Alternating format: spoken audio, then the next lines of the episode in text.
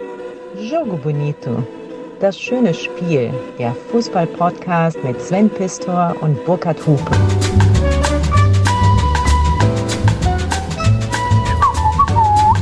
Du Sven, Yo! wir hatten lange nicht mehr so viele Zettel auf dem Tisch. Äh, das stimmt. Du hast echt viel gearbeitet. Ich bin ganz gerührt, muss ich sagen. Ja, das ist, das ist wohl wahr. Äh, wie schön, dass wir wieder in deiner Küche sind. Das hat fast eine Retro-Folge. Wieder zurück zu den Wurzeln in deiner Küche. Ja, deshalb gab es auch nochmal Hawaii-Toast. Nochmal Hawaii-Toast. Das klingt nach Abschied, Burkhard. Vielleicht ist es so. Ich muss noch drüber nachdenken, aber darüber erzähle ich nachher mehr. Ja? Ja.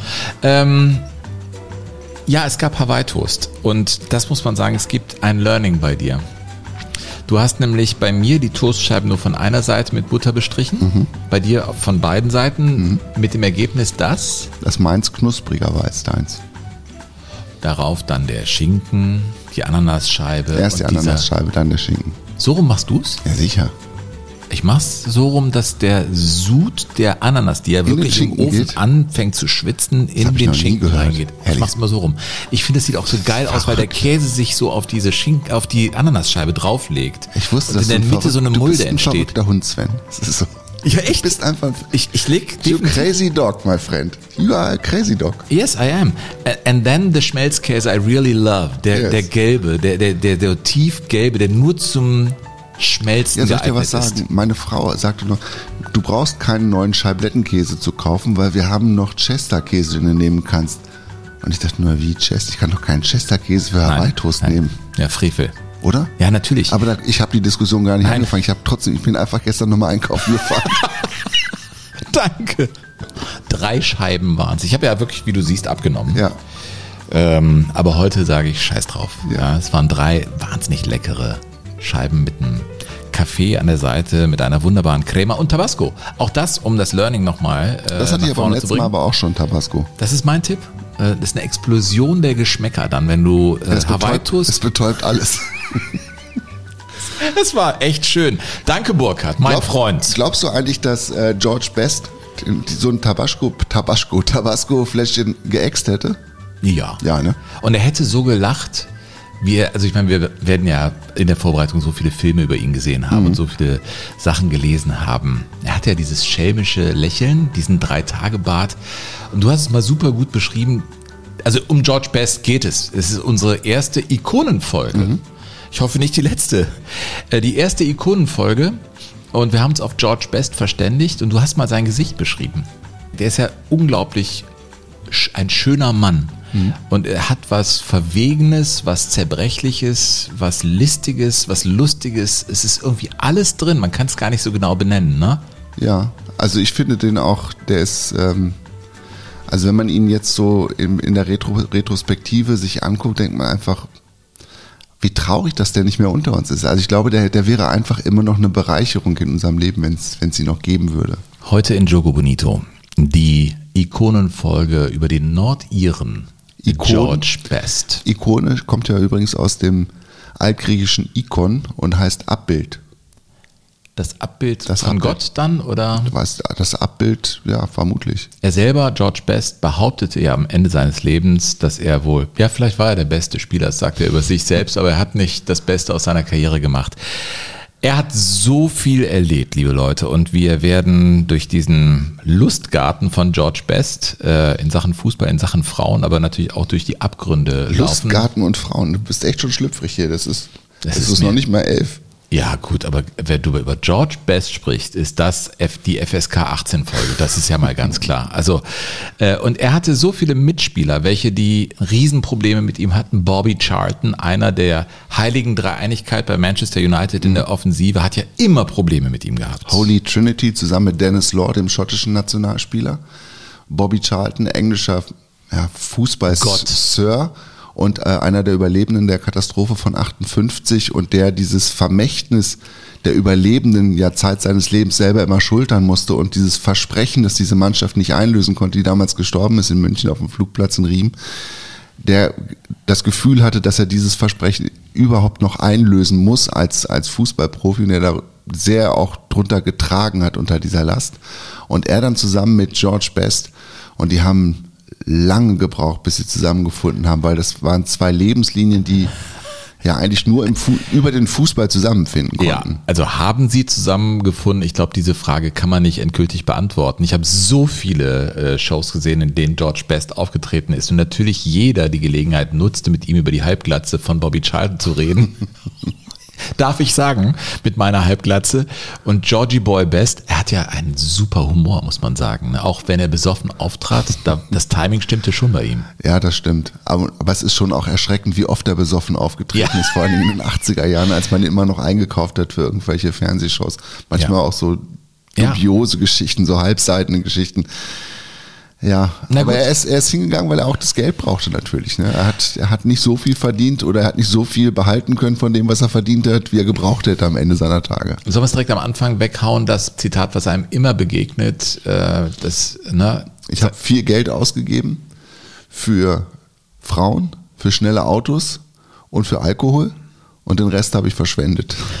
Ich verprasst. Lass, lass, es gibt so viele bessere ja. äh, Zitate, Die kommen ihm, aber das ist das bekannteste, genau. Das, also, so wie, wie nähern wir uns äh, bei, bei George Best an? Mein Vorschlag war der, einen sprechen zu lassen, der diese Flugzeugkatastrophe überlebt hat. Mhm. Harry Gregg. Der Torhüter, ja. Der Torhüter, der, ähm, wir haben das ja auch in der Himmelsstürmer-Folge schon mal ähm, sehr detailliert beschrieben, was damals passiert ist, 58 mit Manchester United auf dem Rückflug. Oh ja, das war ging im mir was du da erzählt hast. Bei Roter Stern Belgrad, ja. Zwischenlandung in München und dann beim Wiederstart, beim Neustart in München-Riem zweimal abgebrochen. Und beim Weil zu viel Schneematsch Zu viel Schneematsch, genau. Und die, die Maschine ist nicht hochgekommen. Und dann am Ende der Startbahn ist sie dann in so ein ja, Materiallager reingekracht und es explodiert. Und der Harry Gregg hat ja damals dieses ähm, ja, diese Katastrophe überlebt und hat auch noch Passagiere rausgezogen aus der Maschine und hat denen das Leben gerettet. Und der ist auch mit Bobby Charlton eben dann einer von denen, die zehn Jahre immerhin noch für Manchester United gespielt haben und die dann auch, ähm, ja, das große Versprechen, das werden wir heute auch erzählen. Ja. Ach nee, heute noch nicht erzählen, beim nächsten Mal werden wir es erzählen, das werden wir heute nicht schaffen. Wir machen eine Doppelfolge. Wir machen eine Doppelfolge George Best, ne? George Best weil mhm. es äh, einfach so Zu viel ist. unfassbar viel. Zum Glück gibt es auch viele Lieder, es gibt viele Interviews mit ihm, es gibt viele Shows mit ihm und es gibt, äh, ja, es gibt Typen wie Harry Gregg, die sich an ihn erinnern. Und was für äh, Typen das sind, Harry Gregg, weil daran erinnere ich mich jetzt, das wollte ich unbedingt nochmal sagen. Hört euch nochmal diese Himmelstürmer-Folge an. Ich erinnere mich an das äh, Krankenhauspersonal, was da eingeladen wurde nach Old Trafford mhm. und wie ruhig es da im Stadion war, als Matt Busby gesprochen hat. Mhm und wie das so unter die Haut ging. Ich meine, das ist ja das Manchester United, wo dann eben George Best hinkam. Und er spielte mit Harry Gregg, dem Nationaltorhüter von Nordirland, so wie äh, er ja auch Nordire war. George Best aus. Ost-Belfast kam er aus, ich würde mal sagen, unteren Mittelschichtsverhältnissen. Nicht, nicht wirklich arm, arm, arm wie Kevin Keegan beispielsweise. Nö. Untere Mittelschicht, Mutter, Hockey-Nationalspielerin, mhm. Vater Fußballer und arbeitete, glaube ich, in der Werft. In der Werft, fünf Geschwister. Also, ja. das also kam jetzt nicht von ganz unten. Nein, er musste nicht hungern. So, und dann trifft er äh, bei Manchester United den schon völlig etablierten Torhüter Harry Gregg. Und der sagte über George Best: George Best was a diamond.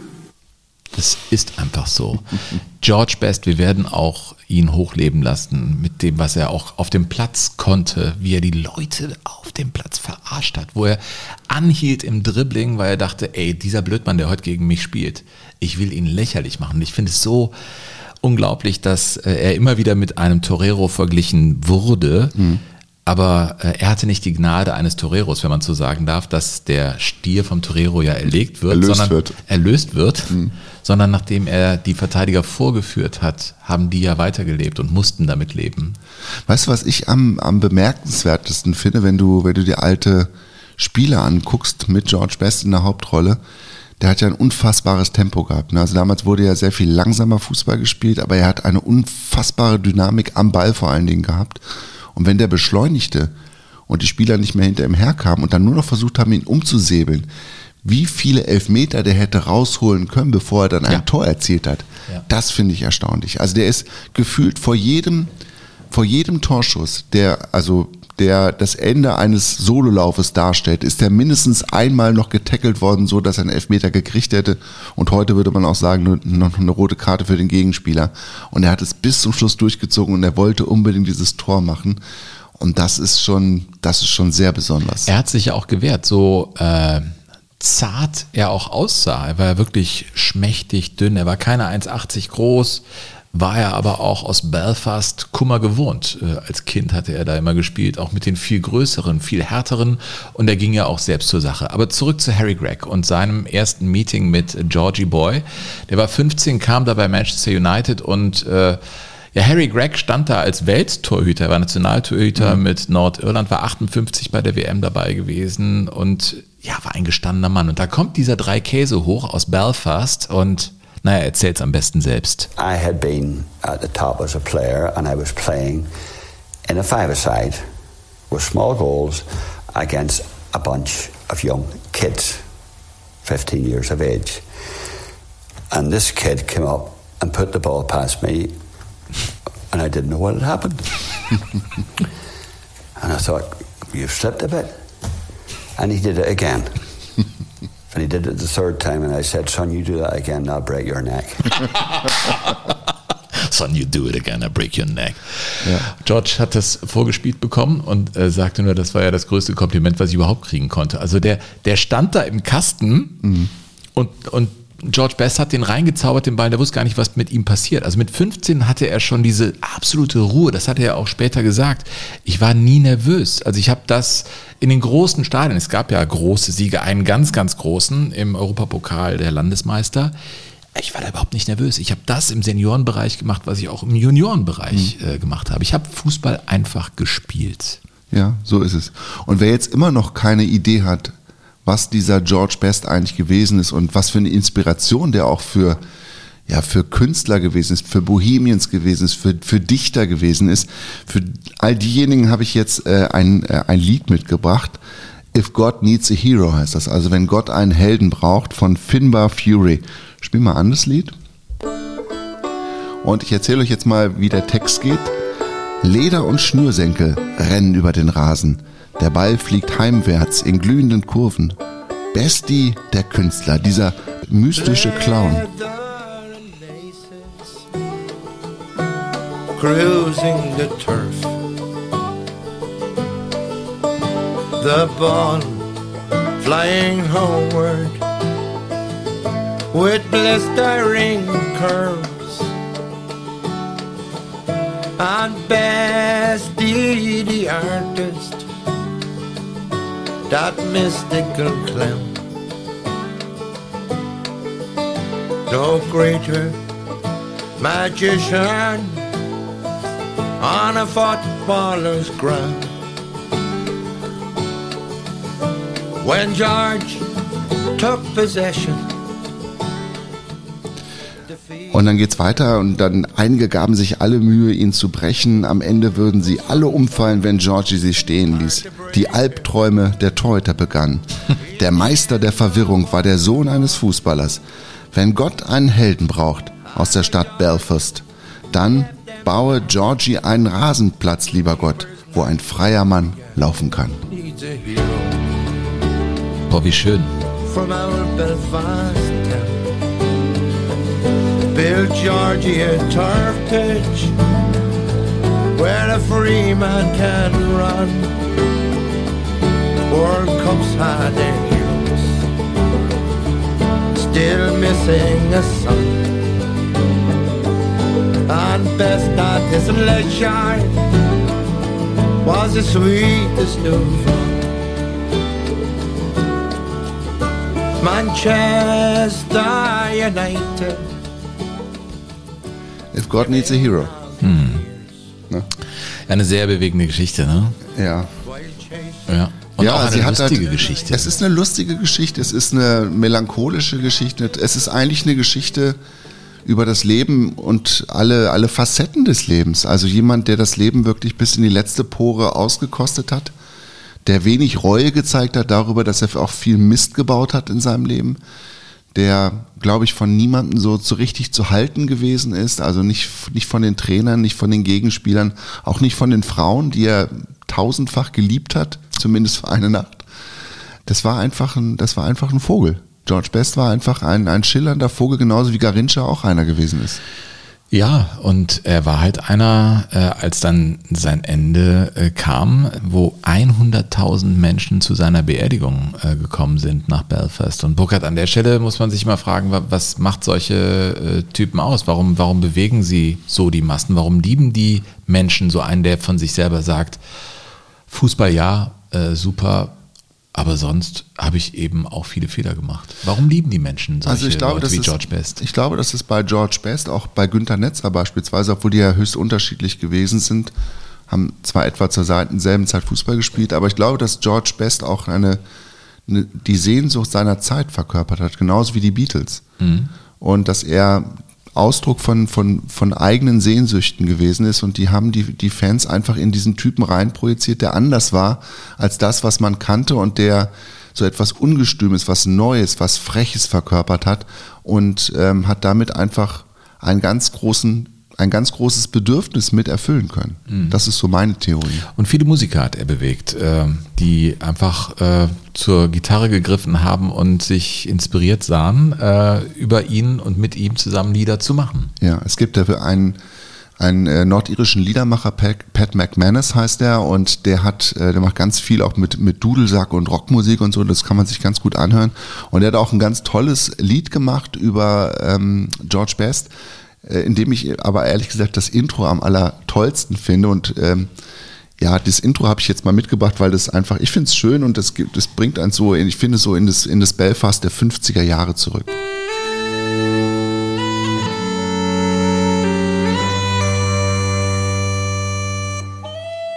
Ja. 50er Jahre Belfast, ganz einfach. Ja, man ist da irgendwo in Nordirland, England da sind ja die Großen, man ist irgendwie wie so eine Außenstelle. Mhm. Man hat sich ja auch so gefühlt. Äh, ein Tor, was nicht gegeben wurde von ihm, war vielleicht ein Ausdruck von diesem Lebensgefühl in Belfast, als sie mal gegen England spielten. Gordon Banks im Tor. Ja. Eine, eine ikonische Szene der. Aber in, man muss dazu sagen, es war in Belfast, es war im Windsor Park. Das Spiel haben sie verloren, 0 ja, zu 1 gegen weiß, England. Ja. Aber George ließ sich nicht irgendwie abwirbeln. Gordon Banks will da äh, den Torabstoß machen. Und er spitzelt den Ball in dem Moment, als er kurz in der Luft ist, bevor Gordon Banks ihn rausschießen will aus seinem 16-Meter-Raum, spitzelt George Best ihn weg. Eigentlich in so einer, also Frank Mill ist ja auch so einer, der sowas ja, gemacht hat. Genau so. Toni ne? Polzer macht sowas auch. Oder hat sowas auch Und gemacht. ihm ist das gelungen ja. und er hat das Ding dann reingeköpft und die Leute rasten aus. Mhm. Ihr George Best hat den großen, arroganten Engländern mhm. mit so einem Lausbubenstreich den Ball ins Tor geschossen und natürlich geköpft. wurde geköpft. Über den Torhüter rüber geköpft. Der Treffer wurde nicht gegeben und trotzdem war es ein großer Sieg. Und von einem schottischen Schiedsrichter nicht gegeben. Da steckt doch alles drin ja. eigentlich in dieser einen Szene. Man ne? sagt bis heute, dass er dass das eigentlich das größte Tor ist, was er jemals nicht geschossen hat. Oder? Ja. Ja, und wahrscheinlich ist das der Grund, warum dann auch 100.000 Menschen dastehen und sagen, äh, Georgie, danke für solche Momente, weil du auf einmal das wirklich verkörpert hast, was wir, was wir fühlen und was wir denken. Ein mhm. großer Künstler dann. Ja, aber lass uns mal vielleicht in den 50er bleiben in, in Belfast. Mhm. Ne, er ist dann der aufgewachsen mit, äh, ich glaube, drei Schwestern und einem Bruder und hat dann da auch Fußball gespielt in seinem Stadtteilviertel und war, war ein Handtuch, ne? Also war echt schmächtig und ein Leichtgewicht und hat trotzdem immer schon, hast du ja gerade gesagt, schon gegen die Größeren gespielt. Mhm. Und jedem war offensichtlich, dass das ein Riesentalent ist und dass aus dem mal richtig einer werden kann. Nur den Verantwortlichen von Glentorian Belfast nicht. Die haben gesagt, der ist zu leicht, der ist zu schmächtig und den können wir nicht gebrauchen.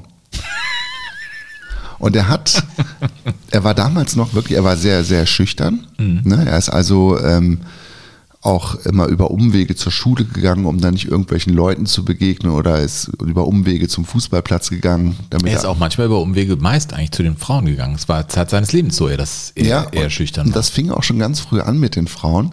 Und dazu Was? gibt es eine ganz tolle Geschichte. Also es gab äh, in den 60er und 70er Jahren gab es in, in, der, in der britischen BBC gab es die Fernsehshow This is Your Life.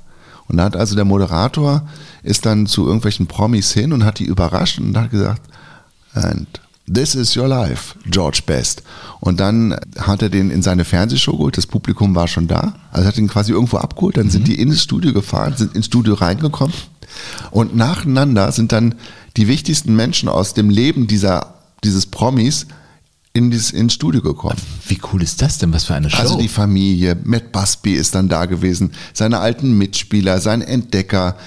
Und ähm, aus dieser Show kommt jetzt die Geschichte, die ich mitgebracht habe, weil im Alter von elf Jahren, Elf. elf, ist George Best hin und wieder nicht zur Schule gegangen, weil er sich gedacht hat, ach, irgendwie interessiert es mich doch nicht so richtig. Und äh, ihr werdet das gleich hören.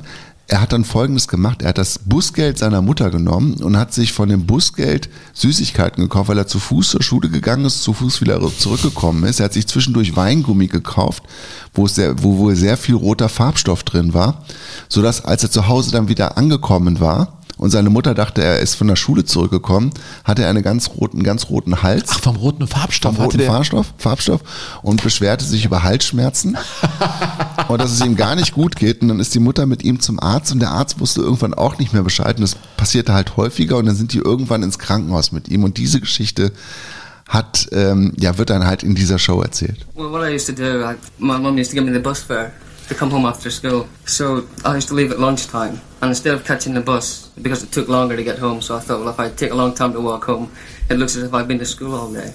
So with, with the bus fare, I used to buy sort of like wine gums, but always buy red ones. So I, I sucked them all the way home, so when I got home, my throat was always red. So. So you kept him out of school? I did, yes. Um, took him to the doctor, who advised me to take him to hospital. So, jetzt, jetzt, die Geschichte geht aber noch weiter.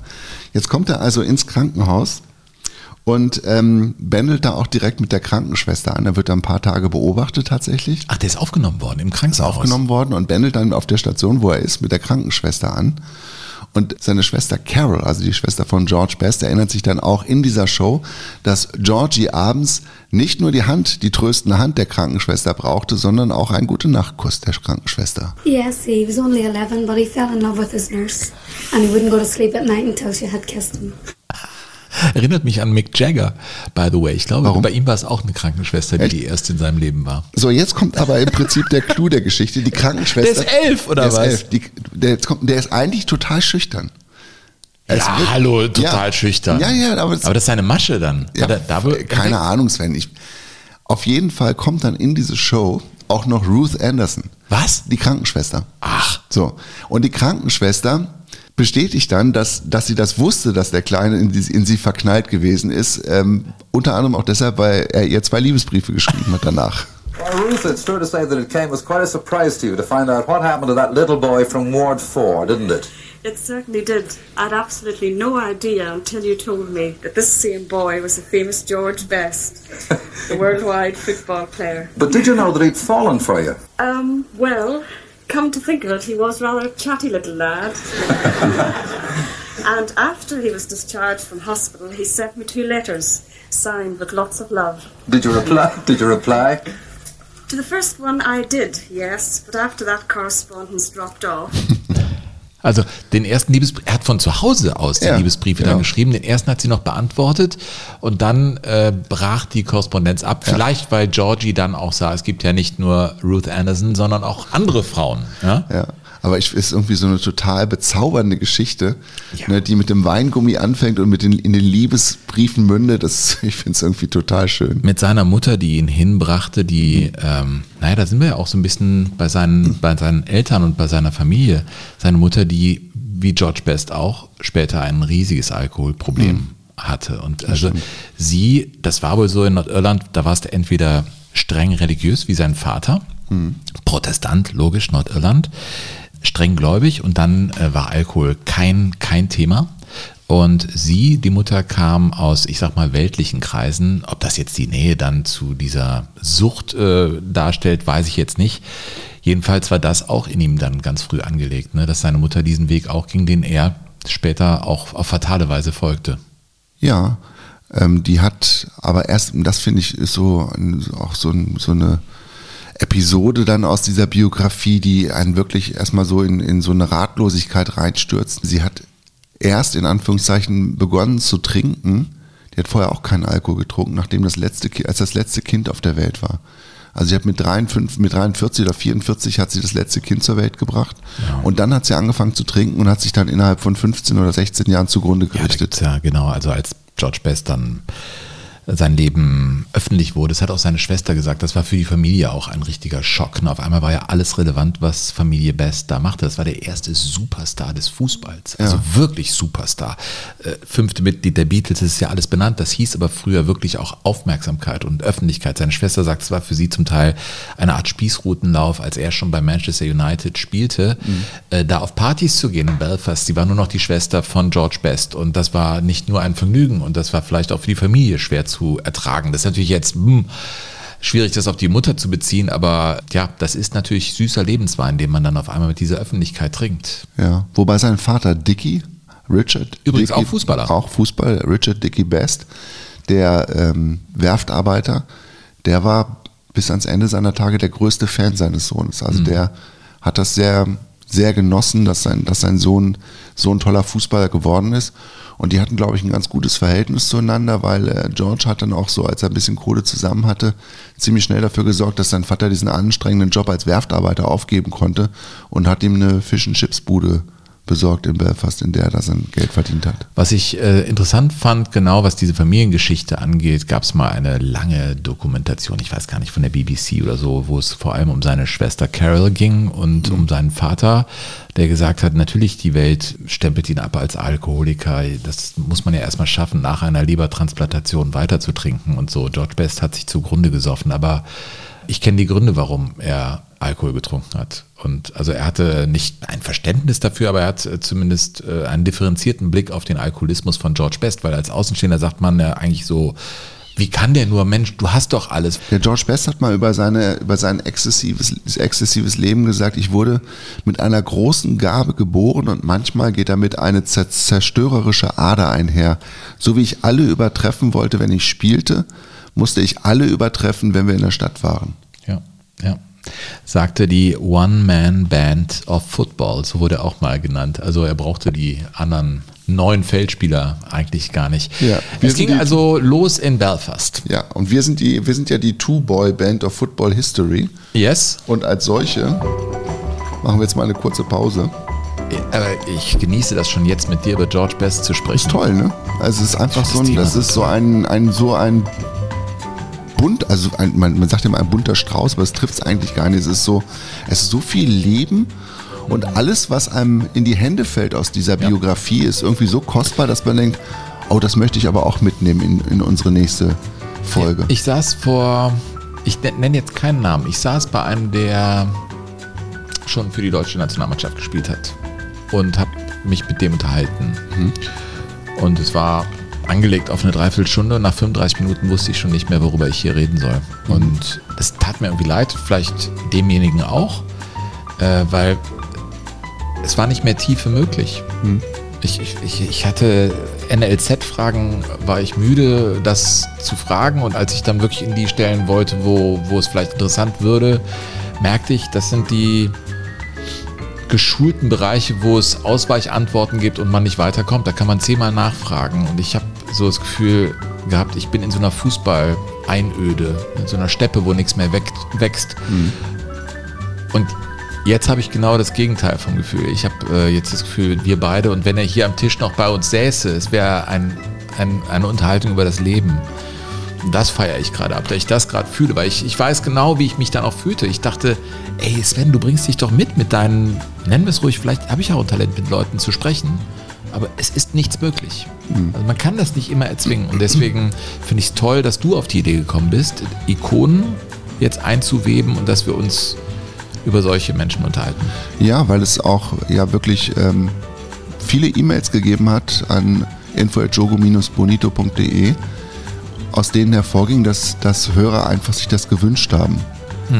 Einfach, dass wir uns mal mit, mit jemandem wie George Best länger beschäftigen. Und das hat uns ja dann auf die Idee gebracht, diese lose Ikonenreihe ins Leben zu rufen. Und meine, meine Idee, die ich hätte, wäre auch auf unserer Homepage vielleicht einfach mal in, in vier oder fünf Wochen drei Fußballer zur Wahl zu stellen und ihr könnt abstimmen, über welchen Fußballer ihr gerne mal eine, eine längere einzelne Folge haben wollt. Oder ihr könnt natürlich auch nach wie vor schreiben an info@jogo-bonito.de. Der Kanal ist immer auf. Also wenn ihr Wünsche habt, Themenvorschläge, Kritik, Lob, eigene Geschichten, wendet euch an uns. Wir haben diesen Kanal aufgebohrt für euch und wir haben wunderbare Mails bekommen. Zum Beispiel, Ja, komm, ich lese mal jetzt, mach mal, mach mal, ich muss noch was loswerden jetzt, ne?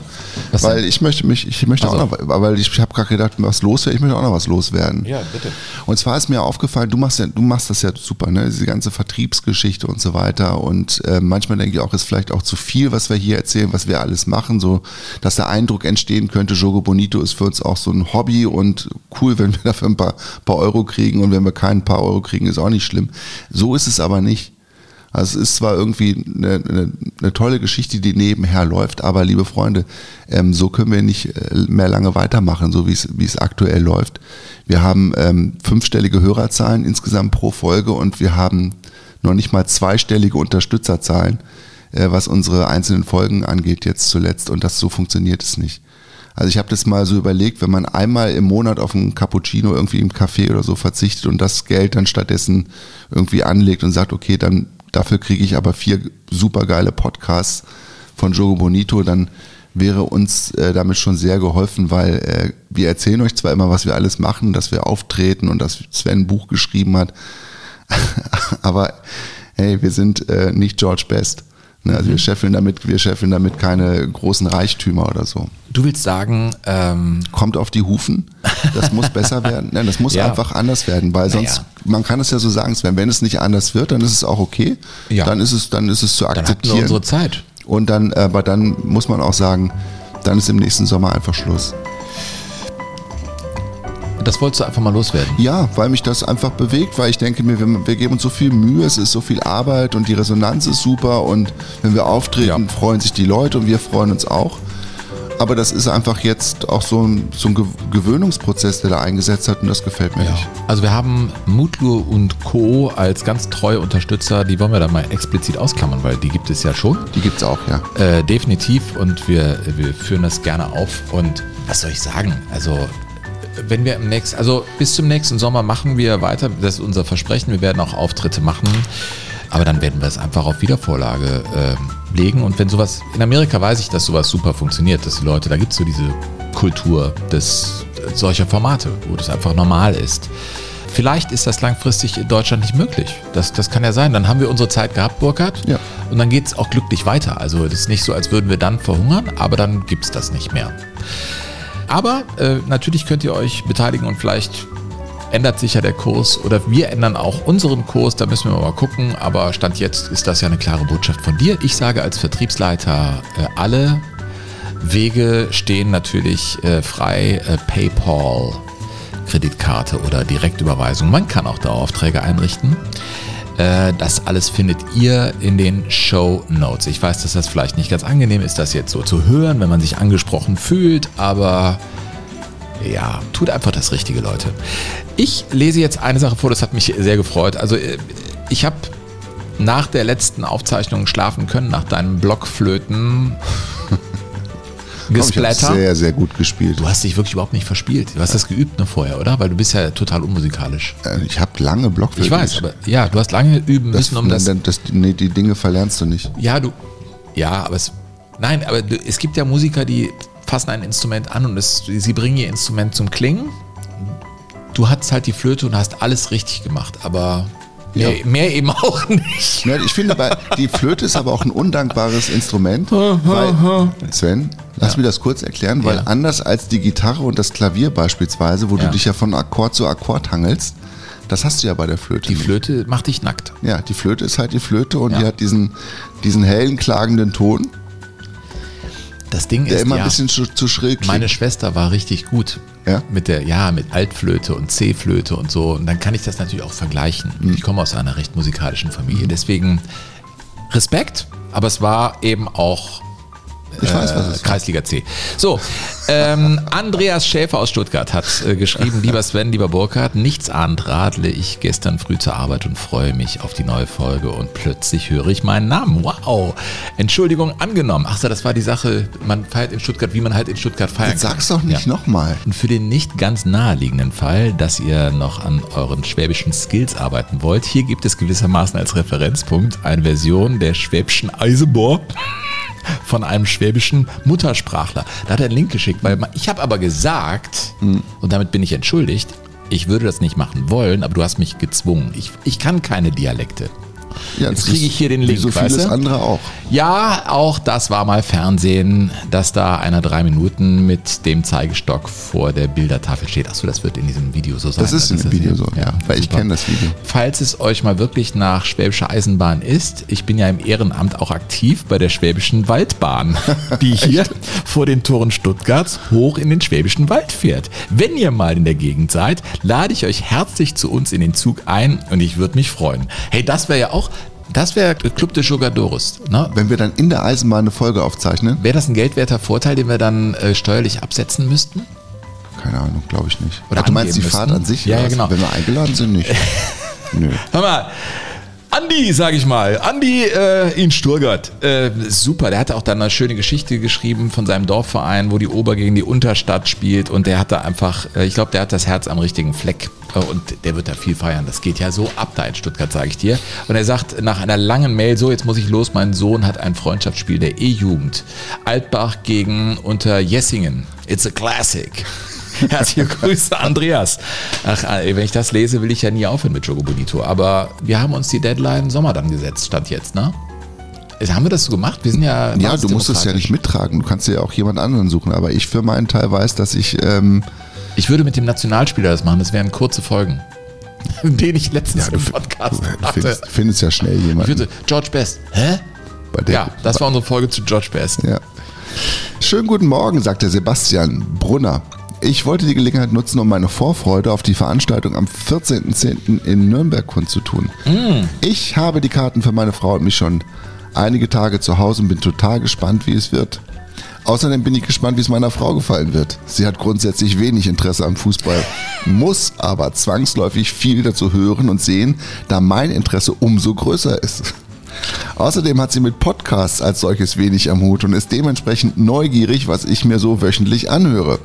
Was noch interessant sein wird, Sven, ist das bayerische und da im Speziellen das fränkische Publikum. Mal sehen, ob es ähnlich spaßig wird wie im Westen der Republik. Wie gesagt, ich freue mich auf einen sicherlich unterhaltsamen und kurzweiligen Abend. Wie, wie, wie war sein Name? Sebastian Brunner Ich würde sagen, Sebastian, wo bist du? Und dann würde er sich melden und dann ist das. mit seiner Frau. Du weißt, brauchst bei Auftritten brauchst du immer so ein kleines Lagerfeuer und das zündet den ganzen Saal an. ist Sebastian, it's your job. Ich werde dich da abfeiern, mein Freund. ja, Nürnberg ist, ich hoffe, es wird keine Nahtoderfahrung. Ja. Am 10., nee, 14.10., nein, es wird ganz toll, im Rahmen des BR Podcast Festivals. Ja, und wir werden auch ein bisschen was Regionales machen dann für die, Mhm. für die Fußballfans aus Franken und wir werden ein bisschen was machen über Fußballdramen. So viel kann man an dieser Stelle auch schon sagen. Ja. Ich glaube, das wird ein cooler, sehr, sehr, Tickets. sehr, sehr cooler Abend. Tickets gibt es ähm, überhaupt sowieso äh, im Rahmen dieses BR Podcast Festivals. Das wird ja jetzt auch äh, massiv beworben. Es gibt noch Tickets für die Veranstaltung und in den Show Notes haben wir da für euch den Link zu den Tickets am 10., äh, 14.10. Ich bin zwischenzeitlich nochmal in Amerika, mein Freund. Ja. Ja, aber dann wieder da und dann sind wir in Nürnberg und wir haben noch einen frischen Termin äh, reinbekommen. Da könnt ihr noch Tickets kaufen für den 15. November in Mörs. Die Show in Bochum ist ja ausverkauft, aber in Mörs. Kommt da dann äh, nochmal hin, wenn ihr Lust habt. Das wird ein sicherlich schöner Abend, weil bei Live-Shows gibt es immer auch ein neues Programm. Kommt nichts aus der Retorte, nichts wird zweimal gemacht. So ist es. Ähm, wir sind wieder bei äh, Georgie Boy Best, äh, Burkhardt.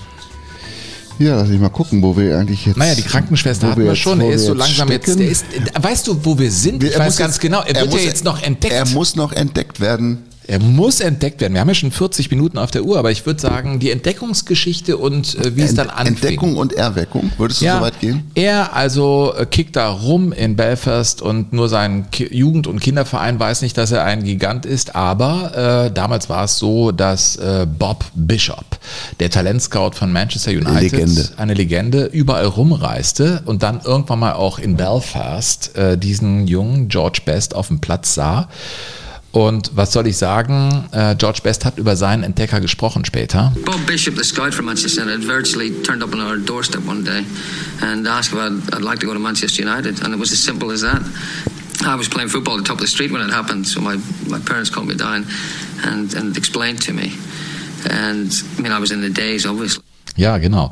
Und dieser Bob Bishop äh, schickte ein legendäres Telegramm an die Geschäftsstelle von Telegramm. Manchester United. Es war ein Telegramm. Dafür genau. muss man, dazu muss man kurz sagen, das gab man früher noch bei der Post auf. Ja, natürlich, da musste man hin. Meine Eltern haben sich äh, das ein oder andere Telegramm geschickt. Die sind ja jetzt wirklich im Spätherbst äh, ihres Lebens angekommen. Das ist total rührend. Früher, wenn ein Telegramm kam, das wurde ja vom Postboten zugestellt und da war jedes Wort, jeder Buchstabe kostete ja. Da kam der Postbote auf dem Rad und schwenkte Ein Telegramm, Ein Telegramm. aus Göteborg. Genau. So, ne? Und da war es eben ein Telegramm aus Belfast. Nein, aus Und- Manchester. Nein, aus der, er war ja in Belfast und schickte das Telegramm Ach so, er nach, ja Manchester. nach Manchester, ja, Natürlich. genau. Und da stand, und das war adressiert an Matt Busby, den Macher von Manchester Trainer. Mhm. United. I think I found you a genius. Also ich glaube, ich habe ein Genie entdeckt hier. Mhm. Und so sprach er dann mit dem Vater und äh, ne, der Junge muss sofort nach Manchester United kommen Ja. mit 15. Ne? Ja, jetzt gleich. Jetzt gleich. Und da haben die Eltern gesagt, George, ist die Chance deines Lebens, mach das sofort. Okay, George mitgegangen, dann nach Manchester. Mit dem blieb, Schiff rüber. Blieb aber nur 36 Stunden. Ja. Und bekam dann Heimweh und ist sofort wieder zurück und hat gesagt, nee, das kann ich nicht. Was aber nicht an Mary Fullaway lag, aus der Cliff Avenue in Charlton cum Hardy, einem Vorort von Manchester, weil nämlich Mary Fullaway ist die Pensionsfrau gewesen von allen Nach oder von vielen Nachwuchsspielern von Manchester United. Und sie hatte also das Zimmer bereitgehalten für den Georgie Boy.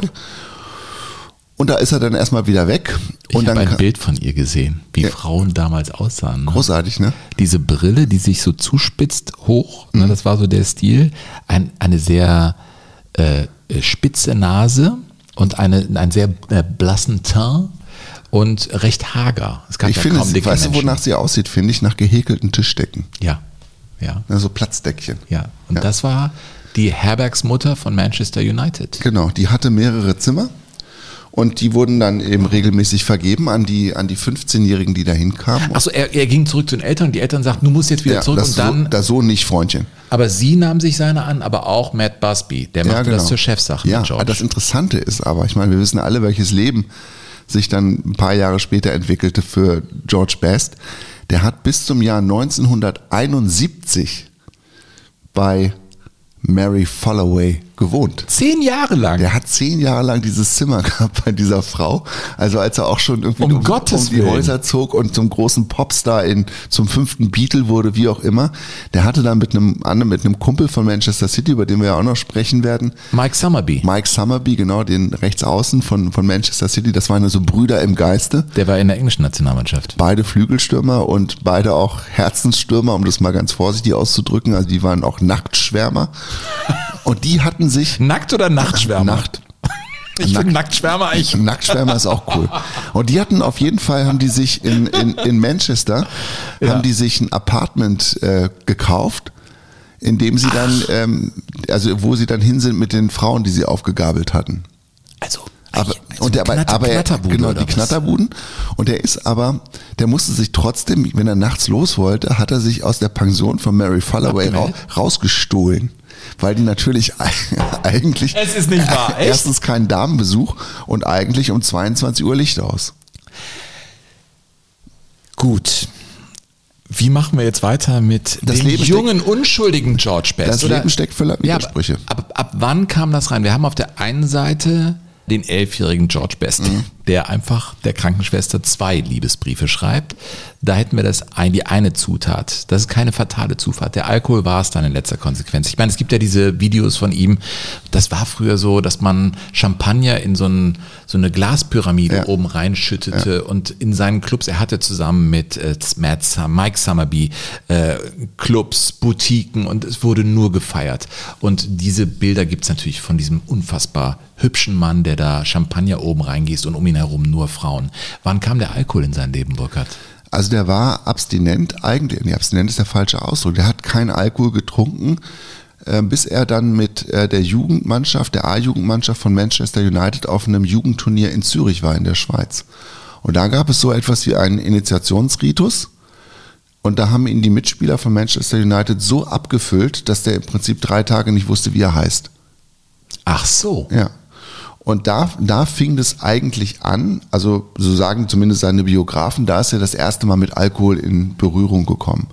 Und Matt Busby, der das alles mitgekriegt hat, hat das ähm, einfach so achselzuckend zur Kenntnis genommen, weil es halt eben damals völlig normal gewesen ist, dass man Jugendspieler oder Neulinge, die dann dazu kamen, dass man die einfach erstmal ausgetestet hat, was sie so aushalten können und unter anderem auch ausgetestet hat, was vertragen die denn eigentlich. Soweit unser erster Teil. Zu George Best in unserer Ikonenfolge. Burkhard, in der nächsten Folge wird es um auch den harten George Best gehen. Der hat, glaube ich, zwei Verteidigern auch die Knochen gebrochen. Er hat sich schon am Platz auch gewehrt. Der wurde nicht nur gefault, ja. Er hat im Europapokal der Landesmeister seinen größten Erfolg gefeiert.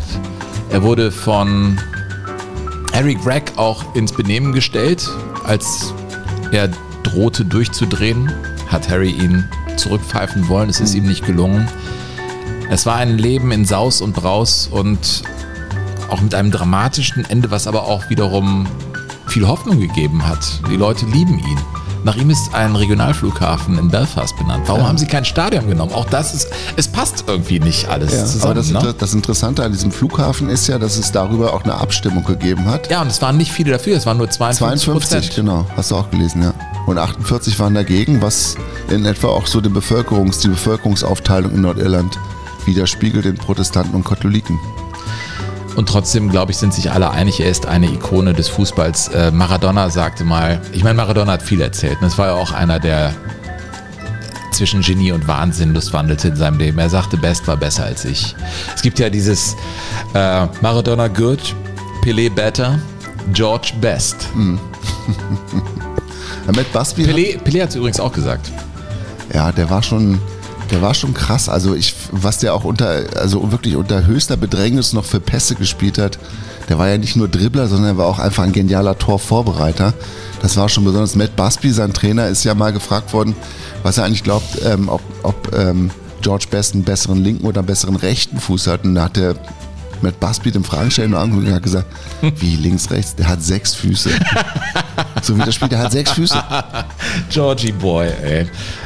Aber, aber Matt Busby, finde ich, kann man auch noch, äh, kann man auch, ja, zumindest zu diskutieren über dessen Rolle, ne? weil der hat das natürlich mitgekriegt, was, was, was Alkohol angeht und Ja. Matt Busby hat da so eine Politik gefahren und hat gesagt, ja, also solange die ihre Leistung bringen, ähm, gucke ich da weg. Genauso wie Otto Rehagel das ja bei Uli Borowka später auch gemacht hat. Aber die haben einen Zweiten Weltkrieg erlebt, die haben, der hat einen Flugzeugabsturz überlebt. Das sind andere Jahrzehnte, nicht um Dinge zu entschuldigen, aber vielleicht um so den Blick irgendwie darauf zu schärfen.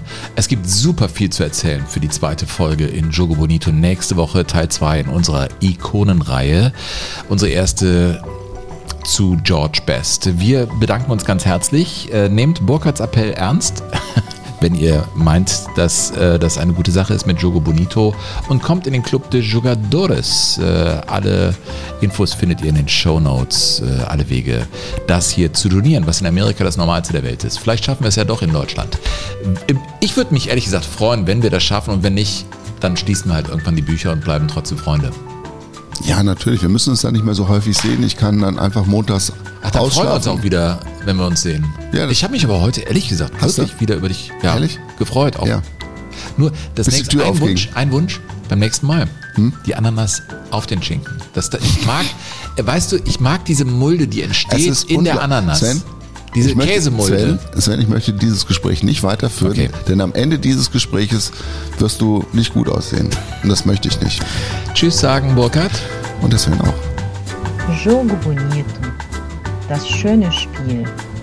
Der Fußball-Podcast mit Sven Pistor und Burkhard Hupe.